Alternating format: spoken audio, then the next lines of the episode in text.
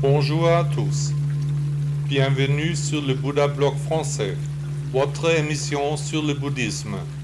La méditation et l'aide à la vie. Il y a longtemps, j'étais un moine bouddhiste. Aujourd'hui, je diffuse la philosophie du grand maître sur Internet. Le texte est prononcé par un ordinateur. Amusez-vous bien avec l'épisode d'aujourd'hui. L'amour de soi partie 4. Avez-vous déjà entendu les premières parties du thème principal amour de soi dans les podcasts précédents? Celui qui veut trouver plus d'amour de soi devrait en tout cas apprendre à voir la vie à travers des lunettes roses, apprendre les choses du bon côté. Mon père disait toujours, Fils, même le pire événement contient aussi du bon, rien n'est jamais seulement mauvais, mais rien n'est jamais seulement bon non plus.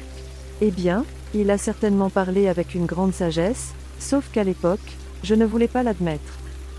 Peu importe à quel point quelque chose peut vous paraître mauvais au premier abord, cherchez le bon côté des choses. Mettez consciemment des lunettes roses, cherchez d'abord les choses positives, laissez, pour l'instant, de côté les caractéristiques négatives. Les exercices d'amour de soi ne sont pas vraiment difficiles, ils commencent toujours par soi-même. Personne n'est mauvais en ce monde, chaque personne a ses avantages, mais aussi ses inconvénients. Mais c'est une question d'observation, est-ce que je vois suffisamment les côtés positifs de moi-même? Ou est-ce que je ne suis tout simplement pas optimiste? Que puis-je faire pour changer cela? Il est toujours important de se demander d'où viennent les pensées, négatives, en ce moment. Dans quel contexte mon palais de la pensée commence-t-il à faire un vilain cinéma dans ma tête? Prenez une telle pensée négative, observez-la longuement. D'où vient cette pensée? Pourquoi surgit-elle maintenant? Et que se passe-t-il si je la traite différemment de d'habitude? S'en va-t-elle? Est-ce que je peux garder le contrôle de mes pensées? Suis-je également sûr de mes pensées négatives? Est-ce que je sais exactement que je fais tout si mal?